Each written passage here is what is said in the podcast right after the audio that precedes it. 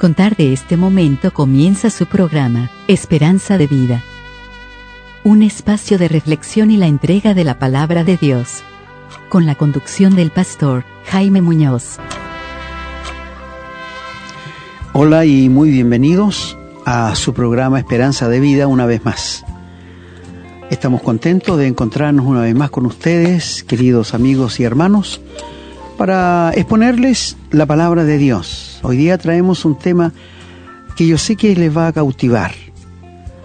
¿Cuál es la verdadera iglesia de Dios? Porque hay tantas iglesias, ¿no es cierto? Hay más religiones que partidos políticos en el día de hoy. Pero ¿cuál es la verdadera iglesia de Dios? Esto lo vamos a, a, ver a la luz de las escrituras, como siempre.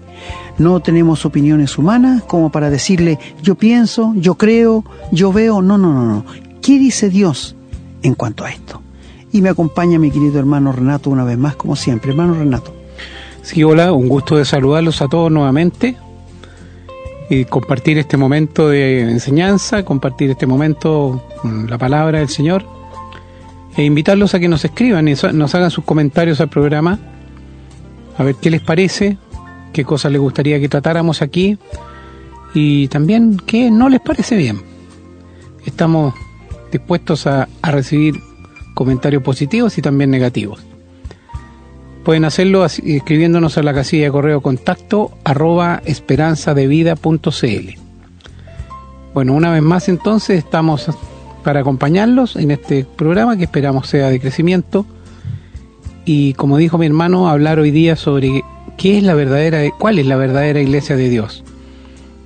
Probablemente muchos que nos escuchen que no sean cristianos creyentes pueden encontrarse con más de alguna sorpresa al darse cuenta que han estado o están en la iglesia equivocada.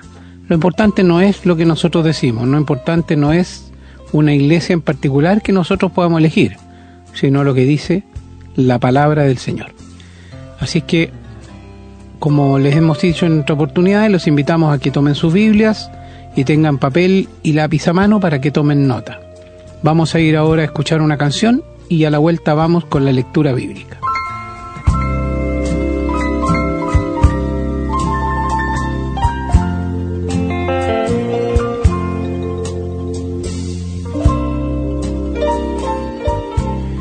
Bien, espero que tengan ya su Biblia a mano. Los invito a abrir en el Nuevo Testamento, en el Evangelio de San Mateo, capítulo 18, versículo 20. Dice la palabra, porque donde están dos o tres congregados en mi nombre, allí estoy yo en medio de ellos. Seguimos en el Evangelio de San Juan, capítulo 14, versículo 13 dice, y todo lo que pidierais al Padre en mi nombre, lo haré, para que el Padre sea glorificado en el Hijo. Y el 14, si algo pidierais en mi nombre, yo lo haré.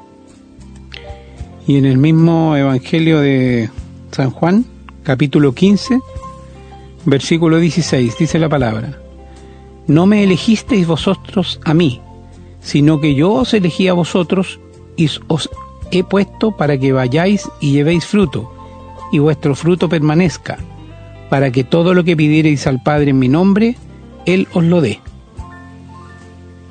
Volvemos al Evangelio de San Mateo, al capítulo 16, versículos 18 y 19. Dice la palabra, y yo también te digo que tú eres Pedro, y sobre esta roca edificaré mi iglesia, y las puertas del Hade no prevalecerán contra ella.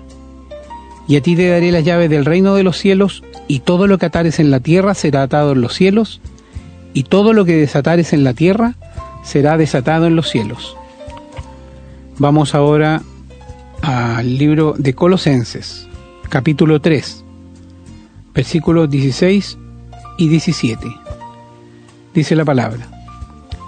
La palabra de Cristo more en abundancia en vosotros, enseñándoos y exhortándoos unos a otros en toda sabiduría cantando con gracia en vuestros corazones al Señor con salmos e himnos y cánticos espirituales. Y todo lo que hacéis, sea de palabra o de hecho, hacedlo todo en nombre del Señor Jesús, dando gracias a Dios Padre por medio de él. Y la última lectura de hoy está en Primera de Corintios, capítulo 10, versículo 32, que dice: No seáis tropiezo ni a judíos, ni a gentiles, ni a la iglesia de Dios.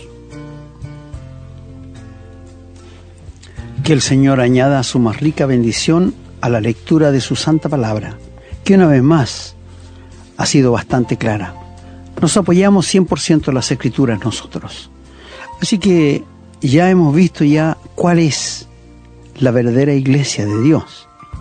Si usted siguió la lectura con mi hermano, se ha dado cuenta cuál es la verdadera iglesia de Dios. Y si no está en la verdadera iglesia, usted sabe ya qué es lo que tiene que hacer.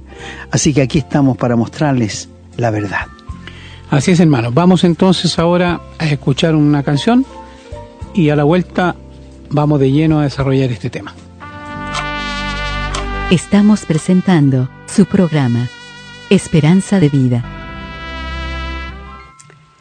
Eh, bueno, queridos amigos y hermanos, una vez más tenemos frente a nosotros un tema bastante interesante que le va a aclarar a usted muchas dudas y muchas cosas en cuanto a cuál es la verdadera iglesia. ¿Qué signo tiene que tener la verdadera iglesia de Dios? La que el Señor Jesús instituyó. Queremos decirle primero que la palabra iglesia no sale en el Antiguo Testamento, ni en el Nuevo.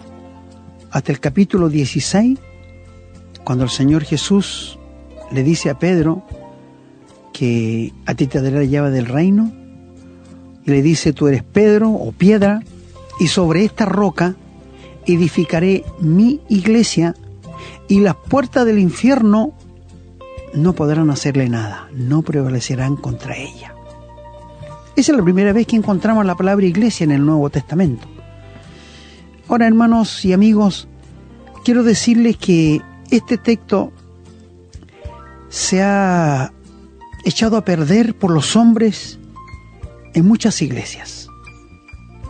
En primer lugar, cuando Pedro le confesó al Señor Jesús que Él era el Mesías, el Cristo enviado de Dios, no fue cosa que a Pedro se le ocurrió, porque el Señor le dijo, el Espíritu te lo reveló, mi Padre te lo reveló. Porque quiero decirles, amigo, todo lo que nosotros hablamos aquí no son pensamientos nuestros, son revelaciones de Dios por el Espíritu Santo. Nadie se puede jactar de conocer tanto las escrituras y de saber tanto de Dios por sí mismo, sino por el Espíritu Santo. Dios nos prometió que enviaría el Espíritu Santo para que Él nos revelara todo lo de Dios. Así que el hombre no tiene capacidad, aunque sea un hijo de Dios, de saber, sino las revelaciones que vienen de parte de Dios. Y el Señor Jesús le dijo, yo te digo que tú eres Pedro, piedra, no roca. El Señor Jesús era roca. Pedro era piedra nomás.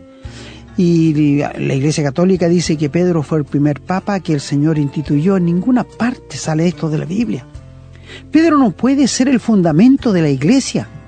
Él es un hombre, está muerto. Entonces la iglesia está sin fundamento. Por supuesto. Si Pedro está muerto es porque la iglesia está sin fundamento. Cristo es la roca y el fundamento sólido de la iglesia. Lo que dijo Pedro es la roca sobre la cual el Señor edificó la iglesia. En 1 Corintios 3 dice que Cristo es el fundamento de la iglesia y no hay otro fundamento. Él es el único, el fundamento sólido. Y cuando a continuación el Señor le dice a Pedro que le va a entregar la llave del reino, usted sabe que se habla tanto de que Pedro anda con un manojo llaves en el cielo y abre puertas, no se refiere a esto. Se refiere que cuando Pedro, en el día de Pentecostés, cuando descendió el Espíritu Santo, Dios le dio el privilegio a Pedro de abrir la puerta de la gracia a los gentiles y a todo el mundo cuando predicó el Evangelio y se convirtieron tres mil personas. Ahí Pedro usó la llave Mira qué sencillo, eso es lo que le quiso decir el Señor. Y después siguieron predicando y llegaron a cinco mil. Es decir, Pedro usó lo que el Señor le dejó a su alcance, la llave que abría por el Evangelio la gracia a todos los hombres. Y esto es lo que estamos haciendo nosotros aquí. Estamos usando la llave también que el Señor nos ha dejado para aclararle qué es el Evangelio. Y hoy día estamos viendo cuál es la verdadera iglesia. Y el Señor dijo, sobre esta roca, es decir, sobre lo que tú dijiste, Pedro, que yo era el Cristo, el Hijo de Dios, edificaré mi iglesia y las puertas del infierno no podrán combatirlas. Mi querido hermano, tú sabes que el diablo ha destruido todo lo que Dios hace. Puso un hombre, una mujer en el huerto, los destruyó. Creó el cielo y la tierra perfecto, cuando Dios lo echó del cielo, la destruyó. Y ha seguido hasta el día de hoy destruyendo todo lo que Dios hace. Cuando el Señor Jesús vino a la tierra y nació como una agüita en Belén, por medio de Herodes el diablo quería destruir y matar al Señor Jesús, pero nunca lo, nunca lo puede lograr, nunca lo va a lograr. Y cuando dice que las puertas del infierno no van a ir contra la iglesia, quiere decir que jamás el diablo, jamás, escúchame muy bien, va a echar a perder la iglesia de Dios, que es el cuerpo del Señor Jesús. Nunca, nunca va a pasar esto. Algún hermano podrá pensar, oye, qué bueno el diablo no me quita la salvación. No, es que Él no puede. Él no puede quitarnos la vida eterna, el gozo, Él no puede quitarnos, porque la iglesia de Dios está controlada por el Espíritu Santo, siendo Cristo la cabeza. Entonces, ¿cuál es la iglesia verdadera? Si ustedes siguieron la lectura de la palabra de Dios, encontraron que el Señor Jesús dijo, donde hay dos o tres en mi nombre, allí estoy yo. Mira, la gente ha pensado que cuando nosotros hacemos las cosas en el nombre de Jesucristo, suena como una palabra bienaventurada. No, no, queridos amigos y hermanos, es lo que el Señor dejó.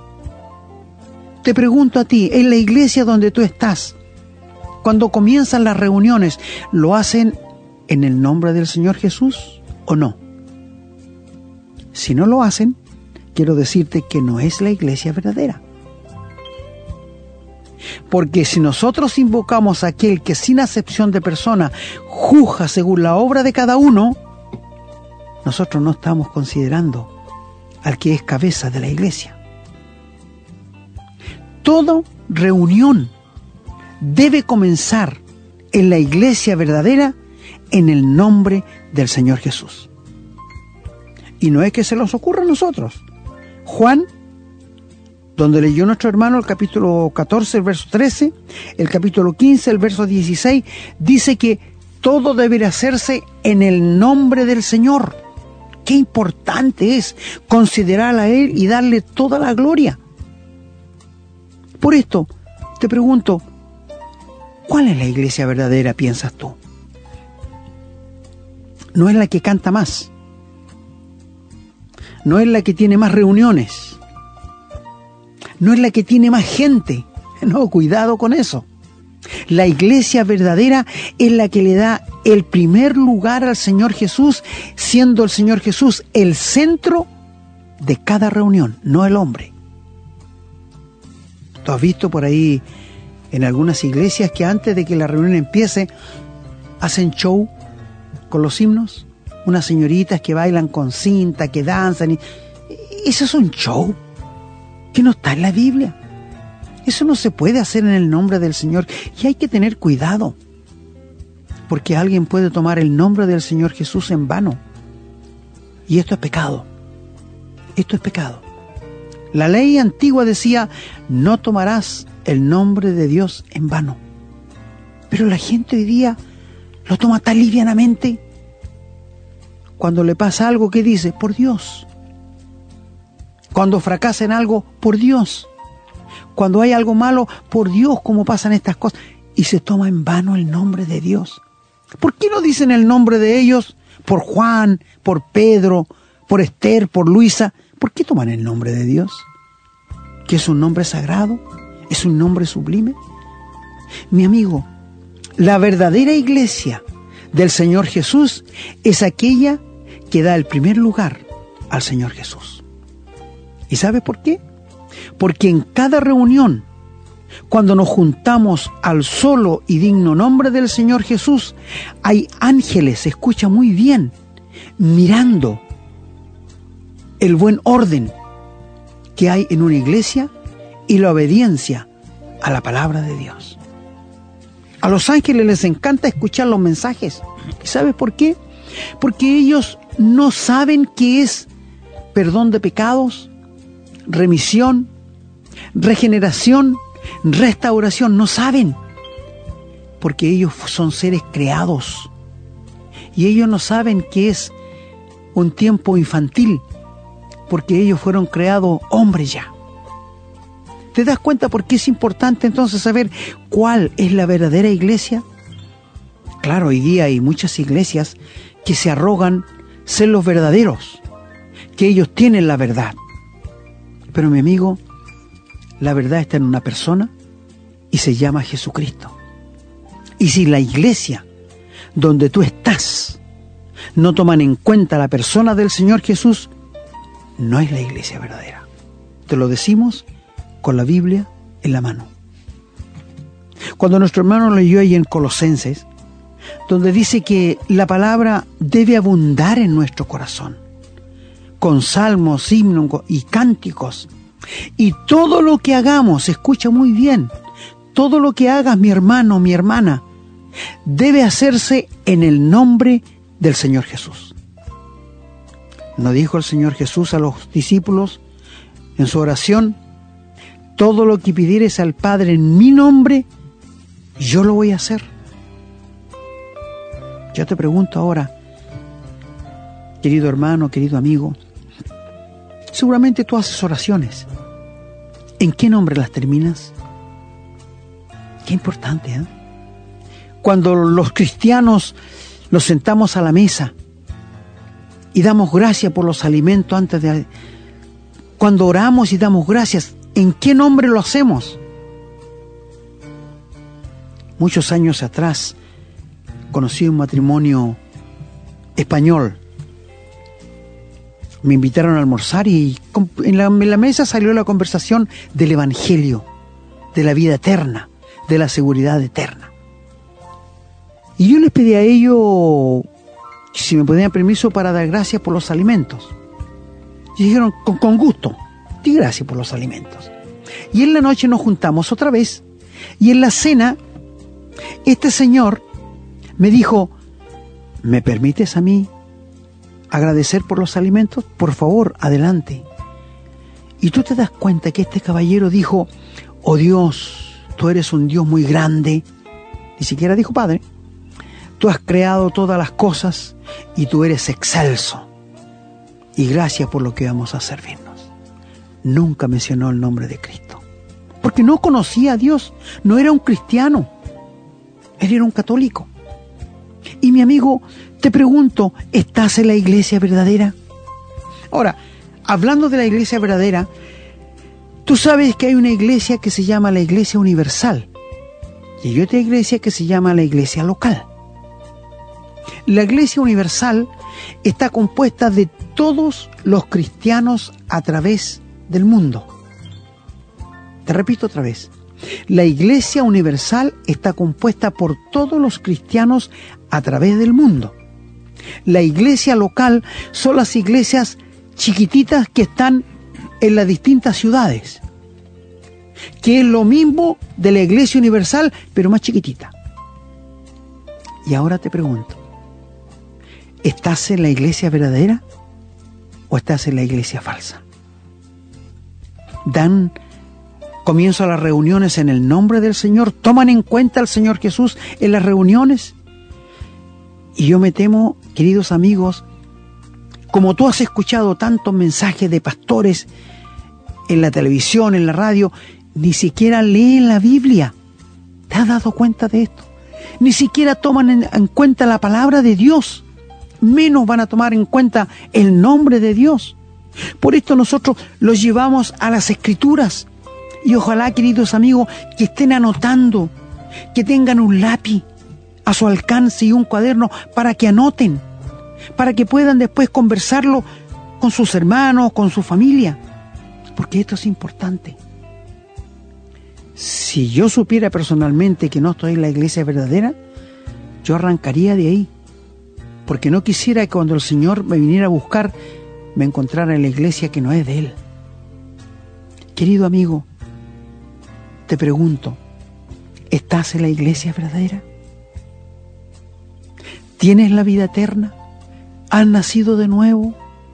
¿Se produjo en ti la regeneración y tuviste un cambio de vida? Porque si esto no ha pasado, tú no perteneces a la iglesia de Dios. Tú perteneces a una religión, pero no a la iglesia de Dios. Porque la iglesia de Dios verdadera está compuesta por puros hijos verdaderos de Dios, que se han dado cuenta que están perdidos, que se han arrepentido de sus pecados, pero que han reconocido que cuando Cristo murió en la cruz lo hizo en favor de ellos y le han abierto su vida y se han rendido a la palabra de Dios. ¿Ha pasado esto en tu vida? Quizás me dirás, no, pero yo me bauticé. Mira, cualquiera se puede bautizar. Pero yo me hice miembro de la iglesia que estoy. Cualquiera se puede hacer miembro de la iglesia, amigo. No, pero es que yo eh, me gustan los himnos, me gusta todo. Amigo, si no importa que te guste. Hay mucha gente que le gusta escuchar la guitarra, los banjos, todo lo que es orquestación. Pero tú crees que eso va a producir en ti una nueva vida? No, jamás. Jamás, querido amigo. Por eso te preguntamos, ¿estás en la iglesia verdadera? No te, no te sorprenda lo que voy a decir. Mientras más gente hay en una iglesia, más perdidos hay repito otra vez, mientras más gente, dos mil, tres mil personas, menos cristianos verdaderos hay. usted me dirá, ¿y cómo sabe usted eso? Porque el Señor dijo a los discípulos, cuando ellos veían las grandes multitudes que no les seguían, no temáis, manada pequeña. Conversamos siempre con mi hermano Renato que iban a ser tan pocos los verdaderos cristianos cuando el Señor venga a buscar a esa iglesia, que nos vamos a sorprender en el cielo. Porque quien creíamos que iba a estar allí, no iba a estar. Y quien creíamos que no iba a estar, le vamos a encontrar allí. Van a ser muchas sorpresas en el cielo, querido amigo. Van a haber muchas sorpresas en el cielo. Y la iglesia universal que está compuesta, escúchame bien, por todos los cristianos a través del mundo entero, porque de todas las religiones hay gente verdaderamente convertida. ¿Por qué están allí? No sé, pero me gustaría conversar con ellos. Porque si yo me convierto al Señor, si yo le conozco como Salvador y estoy en una religión, en una secta, y me doy cuenta que no debo estar allí, ¿qué debo hacer? Salir y buscar la verdad. Porque Dios nos ha dado una inteligencia, un conocimiento para que nosotros escudriñemos la palabra de Dios. Yo estoy muy alarmado, queridos amigos, porque en todas las religiones no se lee la Biblia. Y los que dicen ser del Señor tampoco leen la Biblia. Hay una ignorancia tan grande de las escrituras porque ellos actúan por lo que piensan, por lo que miran en otros, por lo que otros les dicen, pero no por lo que dice la Biblia. ¿Te fijas la gran diferencia que hay? Mira, toma tu vida y compárala con lo que Dios dice. Si tu vida está de acuerdo con lo que dice la Biblia, puedes estar tranquilo. Pero si tu vida no concuerda con lo que Dios dice, preocúpate, preocúpate por favor. Porque hay camino que al hombre le parece derecho, pero su fin es camino de muerte. Entonces, te corresponde a ti, me corresponde a mí como individuos saber, ¿estoy en la iglesia verdadera? Y si no, escudriña. Busca las escrituras. ¿Cuál es la iglesia verdadera? Porque hay una sola, no hay Dios, no hay dos, ni tres, ni cuatro. Es una sola la iglesia del Señor. Y es la que se reúne en el solo y digno nombre del Señor Jesús y está compuesta por puros gente que ha sido regenerada, que tiene la paz de Dios en su corazón y que ha nacido de nuevo.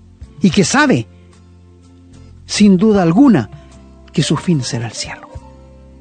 No porque actúen bien, no porque sean mejores que otros, sino porque le han creído a Dios. Este es el problema del ser humano, que el ser humano no quiere creerle a Dios. Cree en cualquier cosa, en cualquier baladí, pero no le cree a Dios. Mira, si estuviéramos en una esquina nosotros y escucháramos sonar una sirena, y pasara un señor corriendo y le preguntáramos dónde es el incendio, y él nos dijera en tal parte, ¿tú lo pones en duda o corres para allá? Sin duda corres para allá, para ir a verlo. Le crees a un hombre, pero no le crees a Dios. Que esto te haga pensar.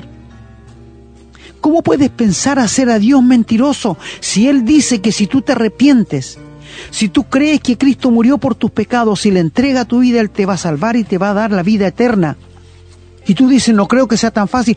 ¿Cómo puedes tú, una criatura chiquitita, un gusanillo, hacer mentiroso a Dios?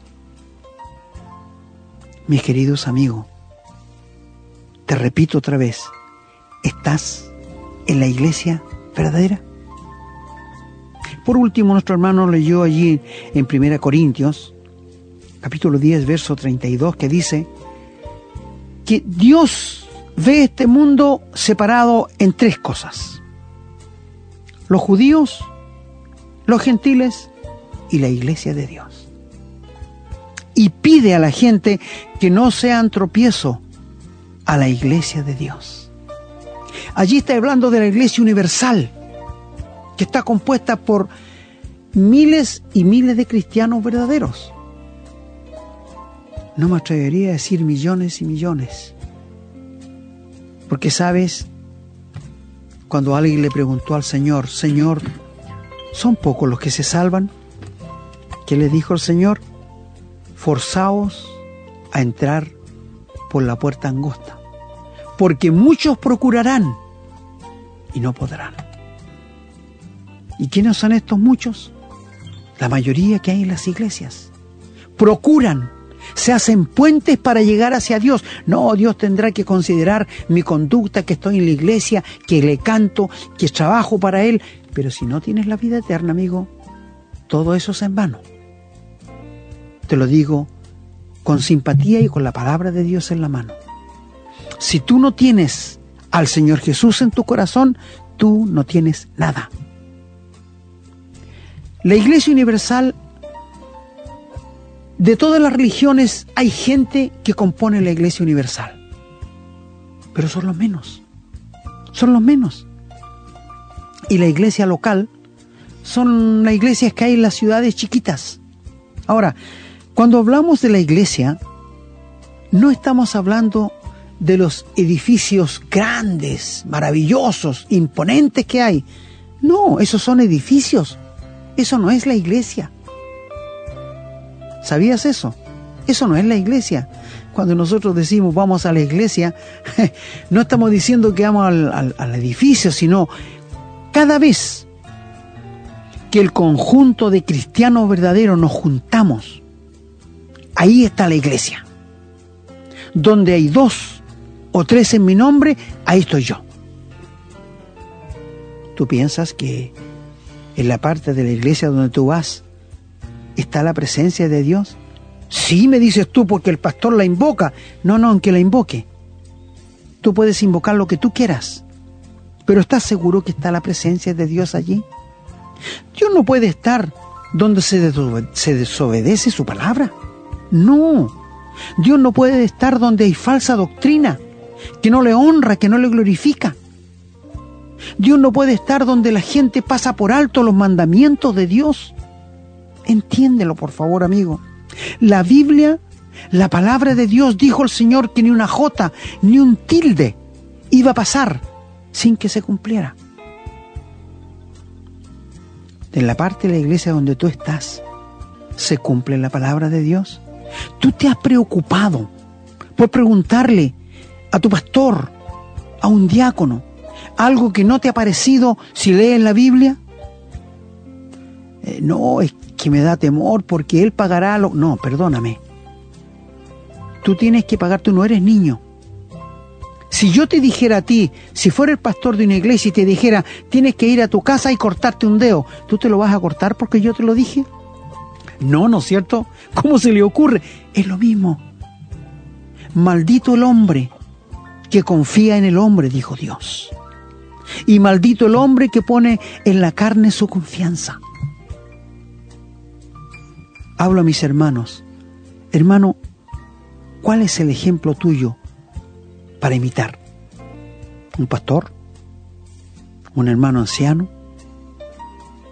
¿Un hermano sobresaliente en la iglesia? Si estos son tus ejemplos, te quiero decir que estás equivocado. La Biblia nos dice que el Señor, con su vida y su muerte, nos dejó ejemplo para que sigamos sus pisadas. He escuchado mucho decir lo siguiente. Yo tenía este hermano como un ejemplo para mi vida, pero me ha defraudado. Sí, los hombres te van a defraudar. Cualquier hombre te va a defraudar, querido amigo. No importa quién sea, no importa qué haga, pero te van a defraudar. Mientras si sigues el ejemplo del Señor Jesús, nunca te va a defraudar. Por esto te pregunto, ¿estás en la iglesia verdadera? Si el Señor Jesús prometió todo lo que pidas en mi nombre, donde hay dos o tres en mi nombre, allí estoy yo, yo lo creo. Yo lo creo, queridos amigos. Y cada vez que nos juntamos al solo y digno nombre del Señor Jesús, yo sé que el Señor está allí presente, porque Él lo prometió. Amigo, la iglesia de Dios es sencilla, y esto le agrada a Dios, la sencillez con que nos juntamos, como invocamos el nombre de Cristo y como presentamos las escrituras. Si tú no tienes a Jesucristo en el corazón, te invitamos en este mismo momento que le entregues tu vida. Que confíes en la obra que Cristo hizo en la cruz del Calvario a tu favor. Y pídele que te perdone, que te dé la vida eterna. Y serás una mujer o un hombre bienaventurado. La iglesia verdadera aquí en la tierra de Dios es aquella que se guía por la palabra de Dios y que se deja guiar por el Espíritu Santo, no por un hombre. Cuando un hombre guía una iglesia, le ha quitado el poder, la autoridad al Espíritu Santo para guiar la iglesia. Porque quien guía la iglesia es el Espíritu Santo, por medio de la palabra de Dios. ¿Esto pasa en la iglesia donde estás tú o no? No pasan estas cosas. No, porque, mira, yo te, te digo que, querido amigo, yo estuve en una iglesia por muchos años donde el pastor decía, mañana te toca a ti hermano abrir la reunión, mañana te toca a ti orar, el jueves te toca a ti abrir la reunión. ¿Quién estaba guiando la iglesia? ¿El Espíritu Santo o el hombre? El hombre. Dios no recibía gloria, Dios no recibía honra. El Señor Jesús no era honrado, sino el hombre. He estado en congregaciones, querido amigo, esperando que llegue el pastor. Y los hermanos todos conversan antes que llegue, pero cuando aparecía el pastor, un silencio sepulcral. ¿Sabes qué decía yo? Llegó el Señor Jesús. Y los hombres se arrogan, se arrogan importancia, porque les gusta la pleitesía. A los hombres les gusta el poder. Y cómo deshonran el nombre del Señor Jesús. Oh, querido amigo, He pasado por muchas experiencias amargas así. Una vez le dije a un misionero que él iba a tener que rendirle mucha cuenta a Dios si no quisiera estar en los zapatos suyos, le dije, porque usted realmente siempre le gustó la pleitesía. Le gustó poco menos que los creyentes verdaderos se arrodillaran frente a usted. Se lo dije en la cara. Y no me arrepiento de haberlo hecho. Ya partió. Ojalá esté con el Señor. Queridos amigos, cuando el hombre quiere figurar, Dios se desaparece. Cuando el hombre quiere mostrar su cara, Dios se desaparece y el Espíritu Santo se va. Por esto te pregunto, ¿estás en la verdadera iglesia o la iglesia falsa? La iglesia falsa es Babilonia, la iglesia que no honra al Señor. Si estás en Babilonia, huye de allí, amigo, y búscate la verdadera iglesia, donde se honre el nombre de Cristo, donde se permita la guía del Espíritu Santo y donde hayan puros cristianos verdaderos que se reúnen al solo y digno nombre del Señor Jesús. Pues Él dijo, donde hay dos o tres, allí estoy yo. Y esa promesa, nosotros cada vez que nos juntamos como iglesia, la hemos comprobado. Querido amigo, entrégale tu vida al Señor.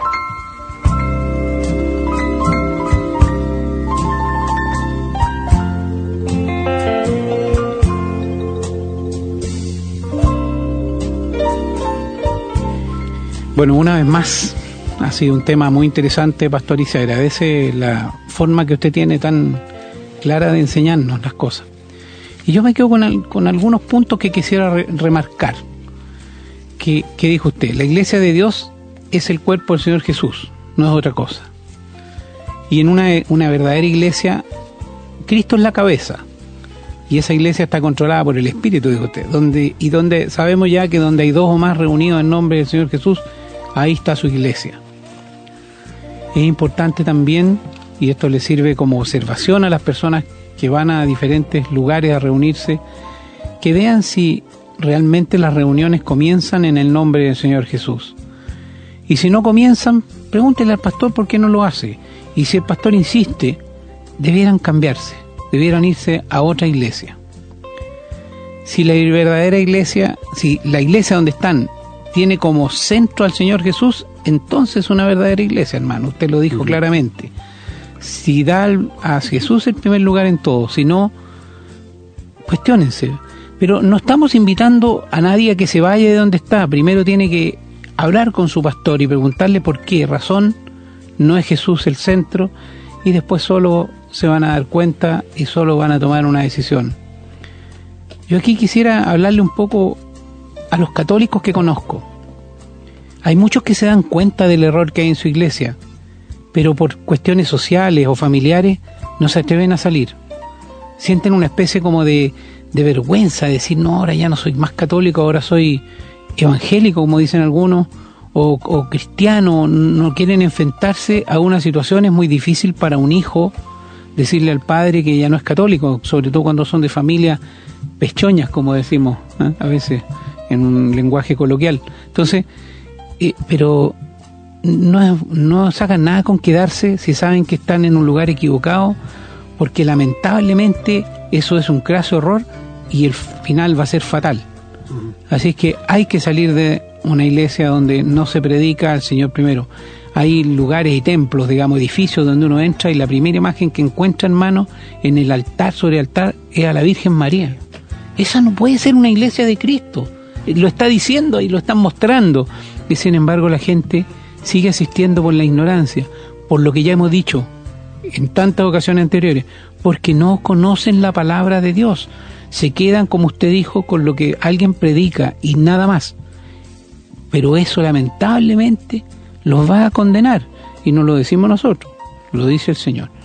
Así que tenemos que ser cuidadosos, tenemos que ser precavidos, tenemos que ser muy minuciosos para poder mirar con ojo crítico, en el buen sentido de la crítica, en la iglesia donde yo estoy se predica la palabra del Señor, mi pastor dice lo que debe decir, pone al Señor primero. ¿Qué predica el pastor? ¿O se, se dedica solo a reuniones sociales y a hacer obras? ¿O habla y enseña la palabra? Hay tanto más que podríamos comentar, hermano, pero una vez más se nos ha acabado el tiempo. Así es que me estaría despidiendo, muy agradecido de lo que aprendí hoy, muy agradecido de haber podido compartir este programa con usted, pastor. Y con la invitación a todos nuestros oyentes para que vuelvan a sintonizarnos, para que vuelvan a buscarnos en los programas que siguen. Les prometemos bajo la palabra del Señor que vamos a seguir trayendo programas solamente con el amparado en la palabra, en la escritura, en la verdad. Ahora, si la verdad no es de su agrado, el problema es suyo, estimado oyente. Pero lo invitamos por la salvación de su propia alma a que busque la verdad y no se quede con respuestas de hombres. Si tiene una duda, averígüela, búsquele la palabra, lea, escríbanos si quiere, pregunte, no se queden con la duda porque nadie sabe si va a estar vivo ni siquiera para escuchar el próximo programa. Así que me despido, una bendición para cada uno de nuestros queridos auditores, oyentes y un abrazo, que el Señor los bendiga. Gracias, hermano Renato. Cuando estaba hablando, hermano Renato, hay mucha gente que asiste a religiones, a su iglesia, por tradición. Y ellos saben que sus familiares que han muerto y que han estado ahí ni siquiera saben dónde están, pero ellos siguen ahí. Y otro mal que he visto entre los evangélicos es que yo le digo, si tú ves que la iglesia donde están no está la verdad, pero tú te has convertido, busca la verdad. ¿Sabe qué me dicen? Es que me convertí aquí y no me puedo cambiar. ¿Y dónde sale eso en la Biblia? El Señor dice, conoceréis la verdad y la verdad os hará libres. Así que les hablamos la verdad de parte de Dios. Si a veces piensa que somos muy demasiado duros, no, yo creo que somos francos, por amor a vuestras almas. Nada más que eso, porque hoy día desgraciadamente no se habla la verdad en las iglesias. Y nosotros tenemos que volver a la palabra de Dios. Así que querido amigo, eh, si usted se da cuenta que no está en la verdadera iglesia, busque una iglesia que se predique a Cristo, que se predique de la cruz y que se predique de la salvación. Nos despedimos agradecidos. Sí, yo quisiera agregar, hermano, que usted dijo muchas iglesias no se habla la verdad. Porque la verdad, perdónenme el término, espanta a la gente. Al que no busca verdaderamente a Dios, lo corre de la iglesia. Y lamentablemente se ve la iglesia como una cosa mercantil. Yo tengo que tener la iglesia llena para que me cooperen con dinero y yo pueda seguir acá. Bueno, le decimos a todos nuestros auditores que nosotros no recibimos ni un solo peso, ni un solo mm, dinero por lo que hacemos lo hacemos de buena voluntad, lo hacemos con nuestros propios recursos y no estamos pidiéndole dinero a nadie.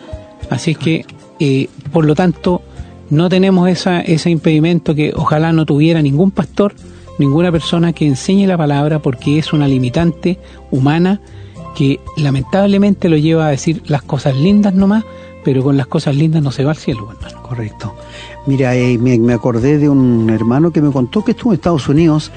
Allá los pastores son todos pagados.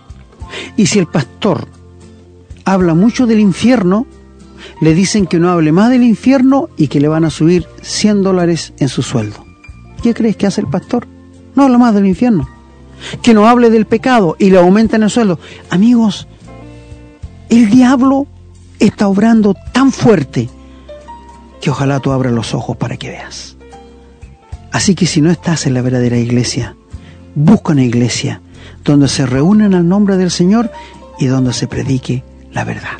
Estamos agradecidos por la atención dispensada y nos gustaría tenerte una vez más en una próxima eh, programa que te traeremos la verdad, una vez más porque nos sentimos muy responsables frente a Dios y frente a sus almas. Que tengan un lindo día y que el Señor los bendiga. Hemos presentado su programa Esperanza de Vida, un espacio de reflexión y enseñanza para la vida cristiana. Nos gustaría volver a contar con su sintonía. Que tengan un muy buen día.